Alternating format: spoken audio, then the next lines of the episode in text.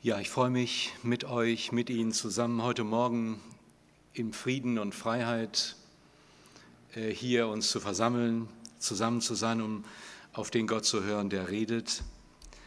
Das können nicht alle Menschen, die die Sehnsucht haben, Gott zu begegnen,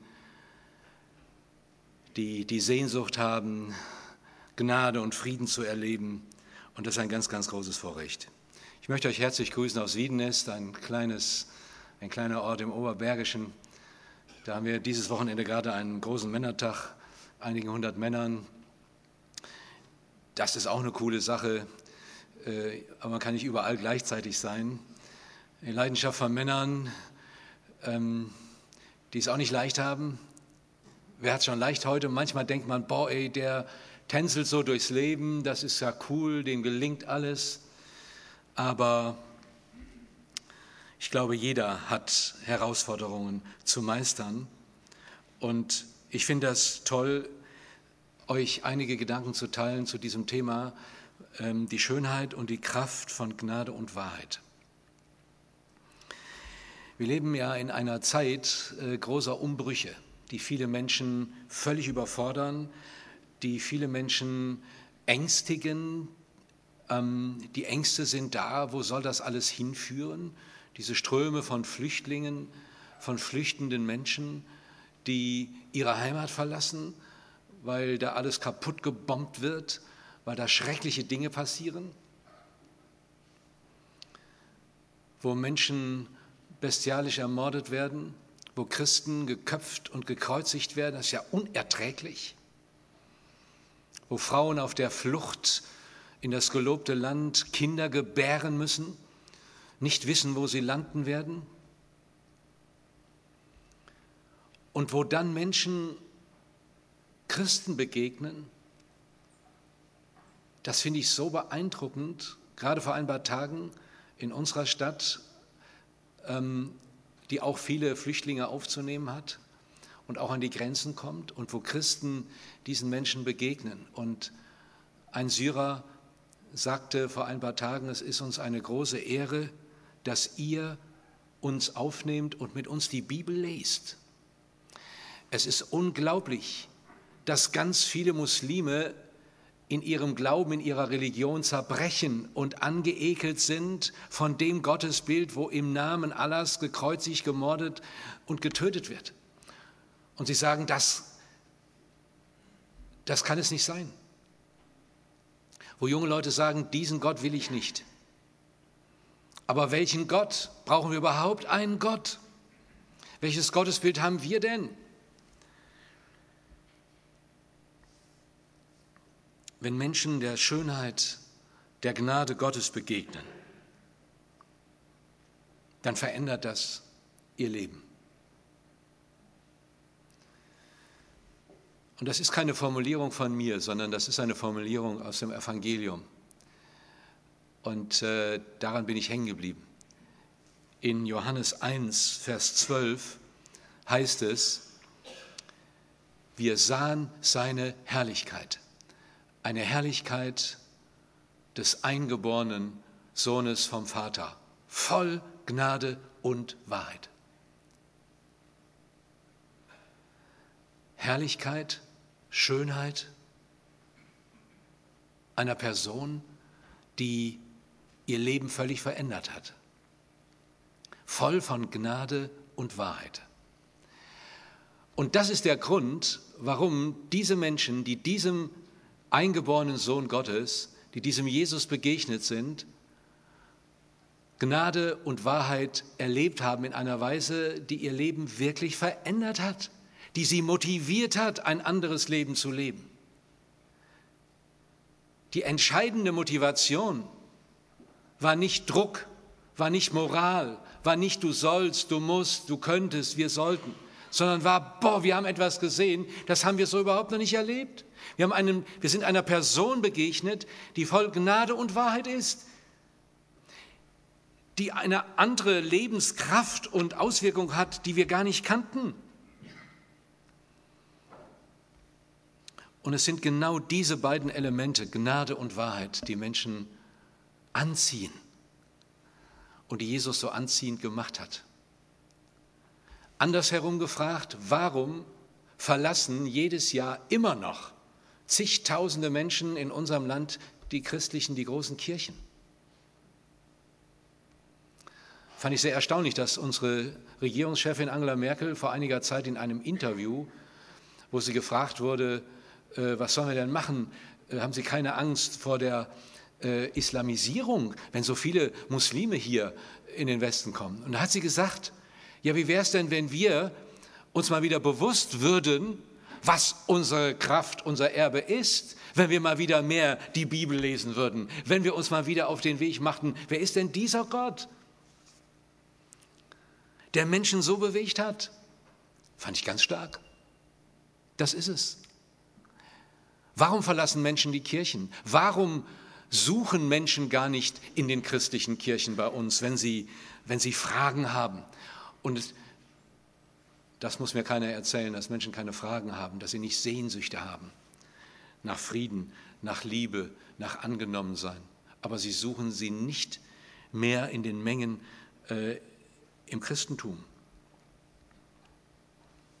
Gnade und Wahrheit. Kann das ein Grund sein, dass Gnade und Wahrheit ähm, irgendwie verdampft sind und dass es nicht, dass es nicht das ist, was, was Sie suchen. Vielleicht erleben Sie Moral, vielleicht erleben Sie ähm, Heuchelei. Natürlich erleben Sie das. Einen hohen moralischen Anspruch, der im Leben überhaupt nicht gelebt wird. Bei Kirchen, bei christlichen Kirchen erleben Sie Skandale. Ich nenne nur mal ein Stichwort Thebats van Els. Das verstehen sie nicht. Missbrauch von Kindern. Gnade und Wahrheit. Wir sahen seine Herrlichkeit, eine Herrlichkeit des Eingeborenen vom Vater, voller Gnade und Wahrheit. Das sind ja zwei Dinge, zwei Begriffe, die völlig aus der Zeit gefallen zu sein scheinen. Gnade und Wahrheit. Wahrheit, wem kann man noch vertrauen? Nach all den Skandalen, die dann offenbar werden. Dieselgate, in dem größten, bei dem größten Automobilhersteller der Welt. Hat mich schon getroffen als jemand, der immer nur Autos aus diesem Konzern gefahren hat. Ist die Weltmeisterschaft gekauft worden? DFB? Wohin man guckt? Überall große, eingerahmte äh, Papiere, Compliance, Werte, unsere Philosophie. Und dann wird ganz anders gelebt. Wahrheit. Wem kann man denn überhaupt noch trauen? Ich gebe mein Ehrenwort und man zweifelt, ist das wirklich wahr, was er sagt? Was ist Gnade? Gnade kommt überhaupt nicht vor. Höchstens so vom Gegenteiligen. Wir wissen, was gnadenlos ist. Gnadenlose Hetze. Gnadenloser Druck. Vielleicht erinnern wir uns noch, als der ehemalige Bundespräsident Wulff, Christian Wulff, gnadenlos in den Medien verurteilt wurde. Und nach langen, langen Prozessen ähm, kam dann der juristische Freispruch. Aber er war erledigt, gnadenlos, öffentlich hingerichtet. Von daher, Gnade und Wahrheit, das ist etwas, was, ja, was ist das? Gnade, das ist so ein religiöser Begriff. Gnade, wenn man sich damit beschäftigt, hat irgendwie auch einen Geruch von Ungerechtigkeit. Wenn einer begnadigt wird, der darf keine Gnade erfahren.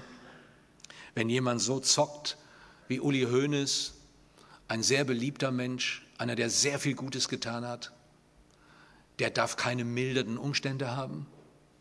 Der muss die ganze Härte des Gesetzes erleben. Also wir merken, Gnade, das geht irgendwie nicht.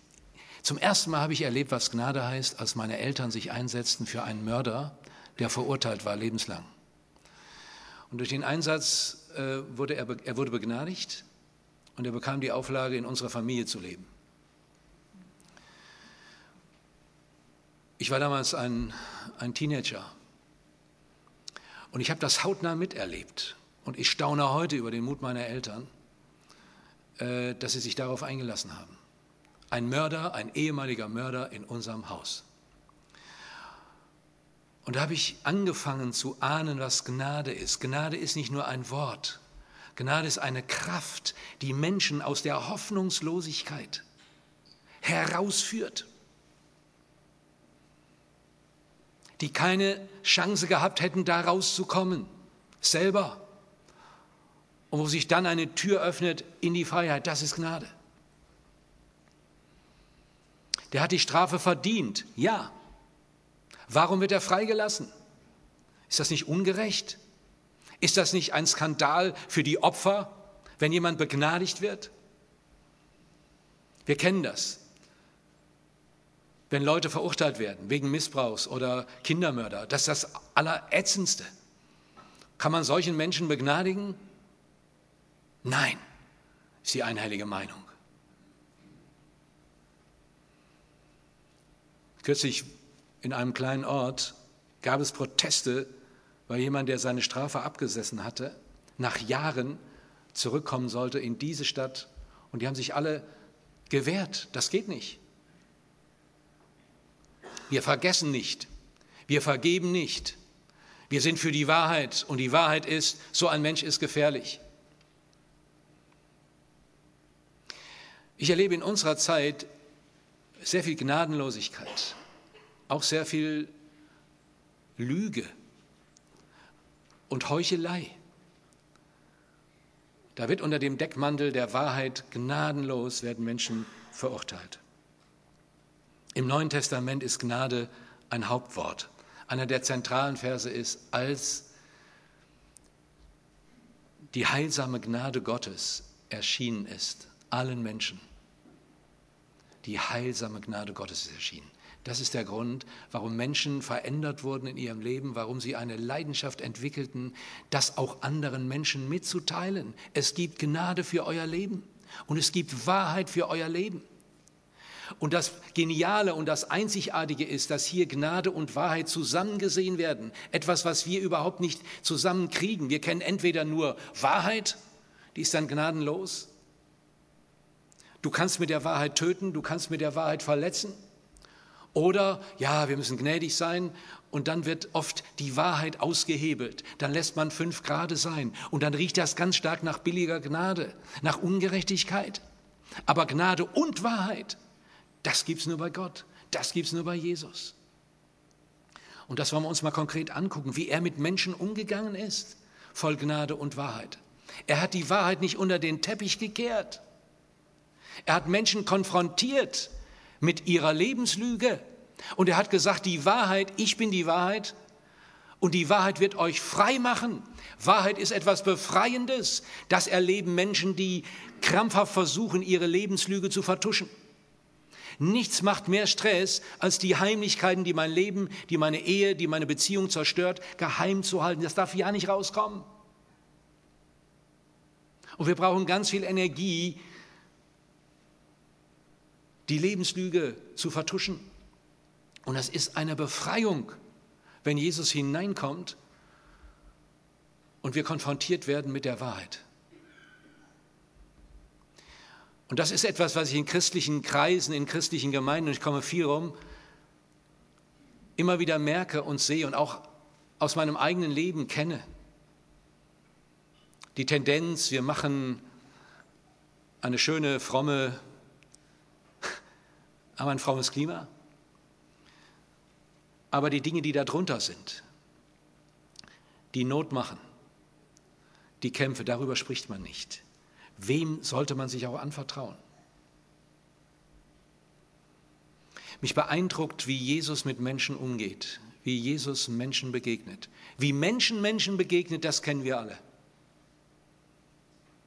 Wir sind alle enttäuscht worden von Menschen. Hier ist keiner heute Morgen, der von Menschen nicht enttäuscht worden ist, vielleicht sogar verletzt worden ist, tief verletzt worden ist. Wie gehe ich damit um? Mit dieser Wahrheit? Wie komme ich da raus? Wie komme ich aus dem Opferland raus, wenn andere sich an mir versündigt haben? Pflege ich meinen Opferstatus? Bleibe ich unfrei? Bleibe ich im Hass verbunden? Jahre und Jahrzehnte? Oder werde ich frei, weil die Wahrheit mich frei macht und weil sie gepaart ist mit Gnade? Das gibt es meines Wissens nur im Evangelium. Das gibt es nur bei Jesus. Gnade und Wahrheit. Viele wollen nichts als die reine Wahrheit. Und das habe ich auch erlebt, dass Leute mit der reinen Wahrheit platt gemacht haben, verletzt haben. Gnadenlos. Aber bei Jesus heißt es voll Gnade und Wahrheit. Erst die Gnade ermöglicht, wahrhaftig zu werden. Da begegnet Jesus einer Frau. Es ist zwölf Uhr mittags, die heißeste Zeit im Orient. Jesus sitzt an einem Brunnen. Er hat Durst. Seine Jünger sind in die Stadt gegangen und holen ähm, Döner. Äh, also ein Imbiss, was zu essen. Und dann kommt eine Frau, keiner ist sonst unterwegs und Jesus spricht sie an. Und die ist völlig erstaunt. Du bist ein Jude, ich bin eine Samariterin. Jesus sagt, gib mir was zu trinken. Hallo? Erstens Macho, zweitens Jude, ich Samariterin, geht gar nicht. Und Jesus sagt, wenn du wüsstest, wer mit dir spricht, du würdest ihn bitten, gib mir Wasser des Lebens. Jesus kommt in, Gespräch, in ein Gespräch mit dieser Frau und sagt, das Wasser, das du jetzt trinkst, sättigt deinen Lebensdurst nicht wirklich. Wenn du es getrunken hast, kriegst du wieder Durst. Aber das Wasser, das ich gebe, das sättigt deinen Durst, sodass du nicht dürsten willst. Und da sagt die Frau, Herr, gib mir dieses Wasser. Er hat eine tiefe Sehnsucht, Jesus, bei dieser Frau angesprochen. Gib mir dieses Wasser, ich bin Sucht, ich möchte leben. Und Jesus sagt, hol deinen Mann. Und damit trifft er die wunde Stelle dieser Frau. Ich habe keinen Mann. Richtig, sagt Jesus, du hast keinen Mann. Fünf Männer hast du gehabt. Und mit dem du jetzt zusammenlebst, das ist nicht dein Mann.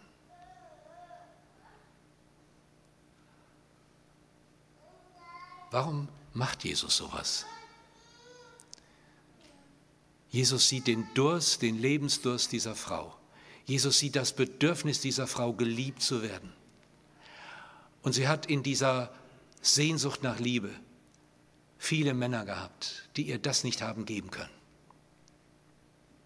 Viele Frauen, nicht nur Frauen, auch Männer, suchen nur Liebe bei anderen Menschen. Und es beeindruckt mich tief, wenn ich sehe, einige meiner Studentinnen arbeiten unter Prostituierten. Und äh, zwei waren kürzlich in Berlin, ich war auch in Berlin und ich habe äh, gesehen, dass sie dort arbeiten und ich sage, können wir uns treffen? Mich interessiert, wie es euch geht. Ich fand das sehr heftig. Und dann haben wir uns zu einem Kaffee getroffen, äh, in einem Café und ich habe ihnen gesagt, wie geht es euch? Was erlebt ihr? Wie haltet ihr das aus? Und sie sagen, es ist schrecklich. 18-jährige Frauen, die von deutschen Männern mit dem Kindersitz in ihrem Kombi eingeladen und missbraucht werden. Für 10 Euro, für 5 Euro. Aus Rumänien, aus Bulgarien. Und ich habe sie auch gefragt, was macht das denn mit eurem Männerbild? Und haben sie geschluckt.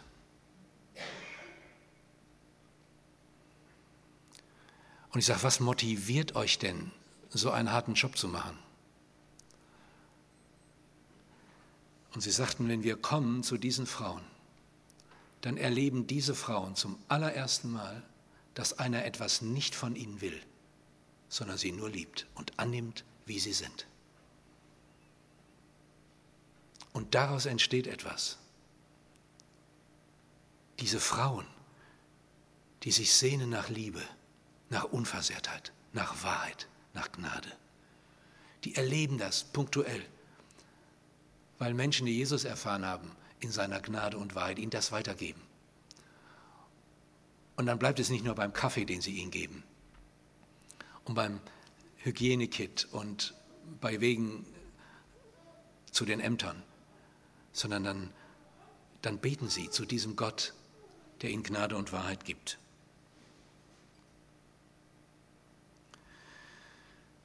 Voll von Gnade und Wahrheit.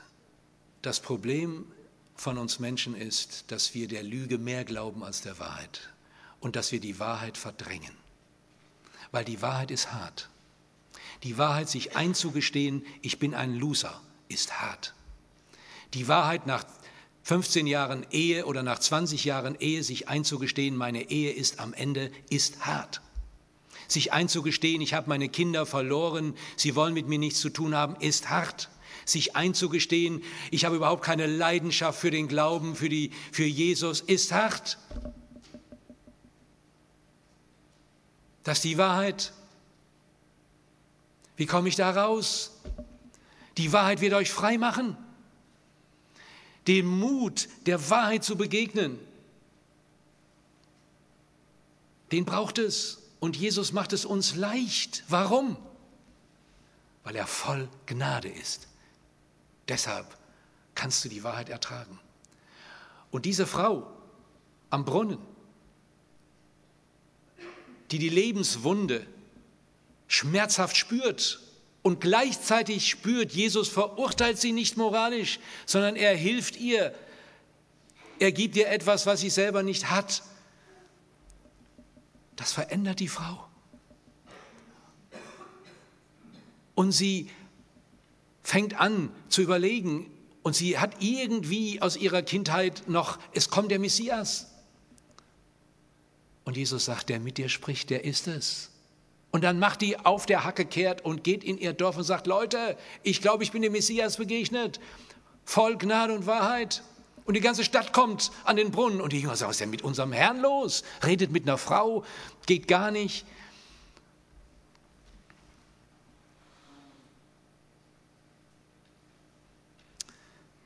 Das finde ich so beeindruckend und so ermutigend.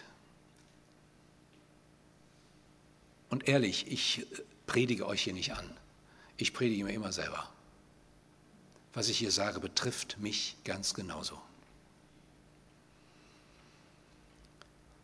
Und deshalb brauchen wir, um die Wahrheit über unser Leben wahrzunehmen, jemanden, der uns nicht verurteilt, der uns liebt, der uns annimmt und der voll Gnade ist. Und das ist, was mich immer wieder beeindruckt. Und warum ich auch nach vielen Jahren des Christseins, wir kennen uns schon lange, ähm, auch nach Enttäuschungen, auch nach Krisen, nach Zweifeln, mich das immer wieder packt und motiviert. Jesus voll Gnade und Wahrheit. Eine andere Geschichte, Johannes 8. Lisa hat es eben schon erwähnt. Stellen Sie sich vor, eine äh, Jerusalem, der Tempelplatz, es gab noch nicht die Al-Aqsa-Moschee, es gab noch nicht den Tempeldom. Jesus lehrt öffentlich, ganz viele Menschen hören ihm zu. Er predigt anders als die Schriftgelehrten und die Theologen. Und dann gibt es Unruhe bei der Hörerschaft. Äh, und plötzlich wird eine Frau, die zittert am ganzen Leib, in die Mitte vor Jesus gestellt. Alle gucken dahin die obersten Leiter, Pharisäer und Schriftgelehrte bringen diese Frau zu Jesus und sagen, Meister, kurze Unterbrechung, diese Frau ist in flagranti ertappt worden. Wir haben sie beim Ehebruch ertappt. Und das Gesetz sagt, das mosaische Gesetz sagt, es hat Mose uns geboten, solche zu steinigen. Und nun was sagst du als Lehrer des Gesetzes dazu?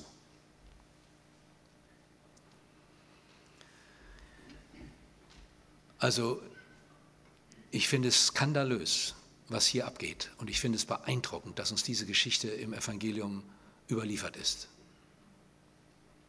Hier kommen die höchsten Autoritäten Israels, die Schriftgelehrten und die Pharisäer, die das Gesetz kennen, die es auswendig kennen, die Mose kennen, die die Gebote kennen und die darauf achten, dass keiner das Gebot übertritt. Und wenn er es übertritt, das ist die Wahrheit, dann gibt es Konsequenzen. Alleine diese voyeuristische, diese ekelhafte Art, äh, eine Frau in die Öffentlichkeit zu zerren. Zum Ehebruch gehören ja immer zwei. So war es immer. Die Frauen sind immer die Dummen. Die Männer kommen irgendwie aus der Affäre. Das ist heute anders, zum Glück. Das lassen sich Frauen nicht mehr gefallen. Zu Recht. Also das ist schon mal ein Skandal. Und das ist schon mal Lüge, dass sie diese eine Frau daraus zerren. Vielleicht haben sie ihr sogar eine Falle gestellt, ich weiß es nicht. Und jetzt stellen sie Jesus eine Falle. Unter dem Vorwand, nichts als die reine Wahrheit, lügen sie. Die Fangfrage, die gemeine Frage ist, es ist wirklich sehr prekär. Jesus hatte gesagt, ich bin äh, nicht gekommen, das Gesetz aufzulösen, sondern das Gesetz zu erfüllen. Und jetzt haben sie Jesus beobachtet. Wie geht er mit dem Gesetz um? Wie geht er mit der Bibel um? Ist er bibeltreu oder nicht? Da zeigt es sich. Nimmt er die Gebote ernst oder nicht? Jetzt wollen wir es vor allen Leuten genau zeigen. Also stellt euch vor, jetzt ging die Tür auf und sie brächten jemanden rein, eben so eine Frau, die Ältesten der Gemeinde, hier. Ich müsste meine Predigt unterbrechen. Ihr guckt alle, ihr seid völlig geflasht. Was ist denn jetzt los? So, Meister, bitte antworte. Wenn Jesus sagen würde, jawohl, steinigen, dann würden sie ihn an die Römer ausliefern, weil das war den Juden nicht gestattet, das Todesurteil zu vollziehen. Das musste die Besatzungsmacht da tun, deshalb war sie auch unter anderem sehr verhasst. Würde er sagen, nicht steinigen, Gnade, dann hätten sie ihm am Schlawickel und hätten gesagt, hier, der Jesus, der Meister, der Rabbi, der ist gegen das Gesetz, der löst das Gesetz auf. Und was macht Jesus? Was sagt er? Und das finde ich so faszinierend. Gar nichts. Er schweigt. Er bückt sich nieder und er malt was in den Sand.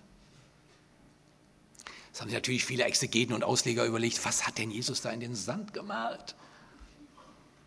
Das erste, äh, wie nennt man dieses äh, Sandmalkunst? Ja. Wie?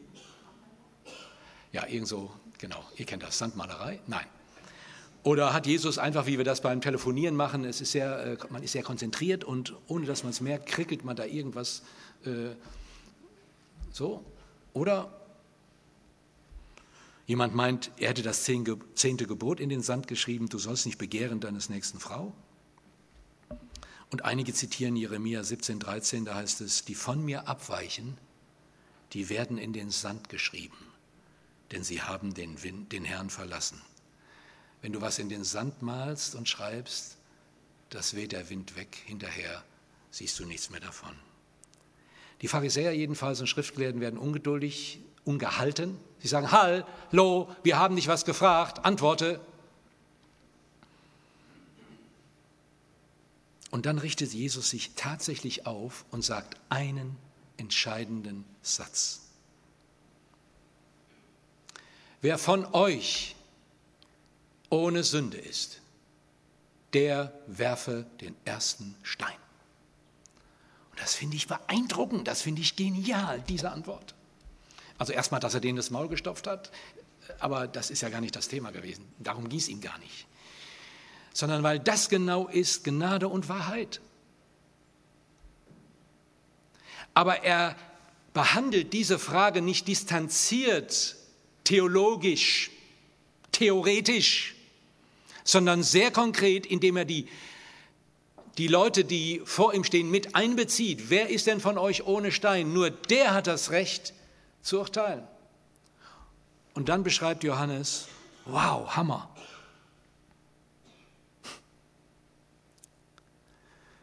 Als sie das hörten, gingen sie einer nach dem anderen hinaus, angefangen von den Ältesten.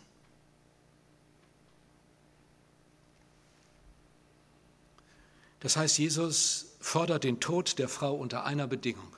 Wer ohne Sünde ist, der hat das Recht.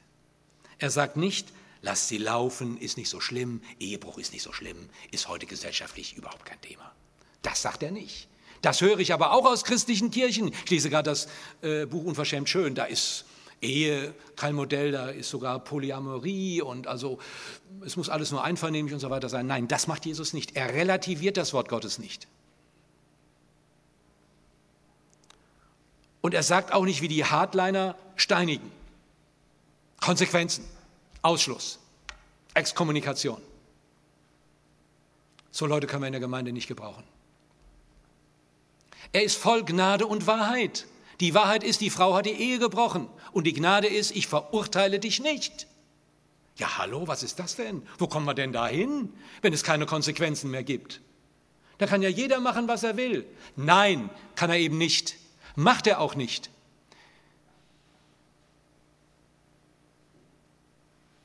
Es sündigt nicht einfach einer so, es bricht nicht einer einfach so die Ehe, das hat doch alles Gründe. Und Jesus will nicht nur eine oberflächliche Moral, eine wohlanständige christliche Gemeinschaft. Nein, er will viel mehr. Er will, dass wir befreit werden von Gnade und Wahrheit. Er will, dass wir kraftvoll den Willen Gottes tun, weil wir überzeugt sind, Gott ist gut. Gott quält uns nicht mit Gesetzen und Regeln und so weiter. Er sagt öffentlich in einer anderen Predigt, hey, hört mal, was die Pharisäer äh, mit euch machen die laden euch Lasten auf, die sie selber überhaupt nicht anrühren. Das ist Heuchelei. Jesus sagt, kommt her zu mir, die ihr müde geworden, die ihr belastet seid. Ich will euch Ruhe geben, ich will euch erquicken, ich will euch frei machen, denn meine Last ist leicht. Mein Joch ist sanft. Ihr Lieben, wenn ihr den Eindruck habt, das Joch ist hart. Christsein ist hart. Gemeinde ist hart. Dann ist es nicht von Jesus voll Gnade und Wahrheit. Dann ist es menschlich. Denn Jesu Joch ist explizit sanft und seine Last ist leicht.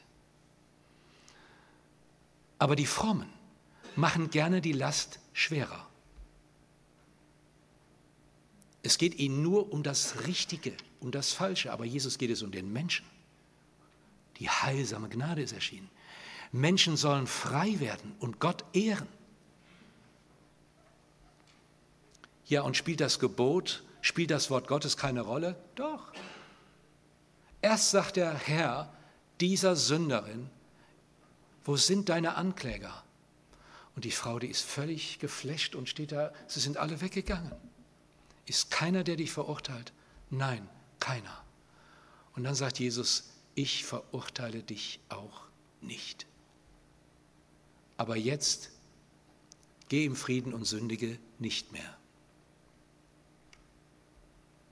Jesus sagt nicht einfach, ist egal, wie du lebst, du kannst sündigen, die Gnade ist da. Nein, sündige nicht mehr. Weil meine Gnade und meine Wahrheit, die befreit dich, ein Leben zu leben, das anders ist. Der große Kirchenvater beschreibt wunderbar, diese Szene, wo diese Frau allein mit Jesus da steht. Ich zitiere ihn mal in seinem wunderbaren Kommentar Augustinus. Zwei bleiben zurück, das Elend und das Erbarmen. Und so stelle ich mir Gemeinde vor. Die spiegelt Gnade und Wahrheit, indem sie Elend und Erbarmen lebt. Das Elend ist da. Menschen, denen es elend geht, die sind herzlich willkommen. Menschen, die verletzt sind, sind herzlich willkommen, weil sie Jesus erleben voll Gnade und Wahrheit. Die Gnade allein ohne Wahrheit ist billige Gnade, hat keine Kraft zur Veränderung, ist nicht anziehend. Die Wahrheit allein ohne Gnade ist hart und macht Menschen kaputt und unterdrückt aber voll Gnade und Wahrheit. Das finden wir bei Jesus in der Begegnung mit ihm. Und das ist heilsam. Und das wünsche ich uns, dass wir da hineintauchen, dass wir den Mut haben, die Wahrheit über unser Leben anzuerkennen, uns Menschen zu suchen, die begnadigt sind, die uns helfen die Wahrheit auszuhalten und gleichzeitig die Gnade, die größer ist als unsere Sünde. Einer meiner Lieblingsverse ist in Römer 5, wo die Sünde mächtig geworden ist, ist die Gnade noch übermächtiger oder überfließender geworden. Und deshalb habt ihr ein wunderbares Lied gesungen. Das ist das Thema, allein deine Gnade genügt. Wenn wir das erleben bei Jesus, und deshalb heißt Christsein nicht ein christliches Programm, ein unglaubliches äh, Eventprogramm der christlichen Gemeinde, sondern es heißt, folgt diesem Jesus, begegnet diesem Jesus vor Gnade und Wahrheit. Das verändert uns, das hat Auswirkungen auf andere, das macht attraktiv, da fühlen sich Menschen angezogen, weil sie merken, meine Schuld wird vergeben, ich werde nicht verurteilt. Und hier macht sich einer auf den Weg und öffnet mir eine Perspektive zu leben. In diesem Sinne, uns allen. Gottes Segen. Amen.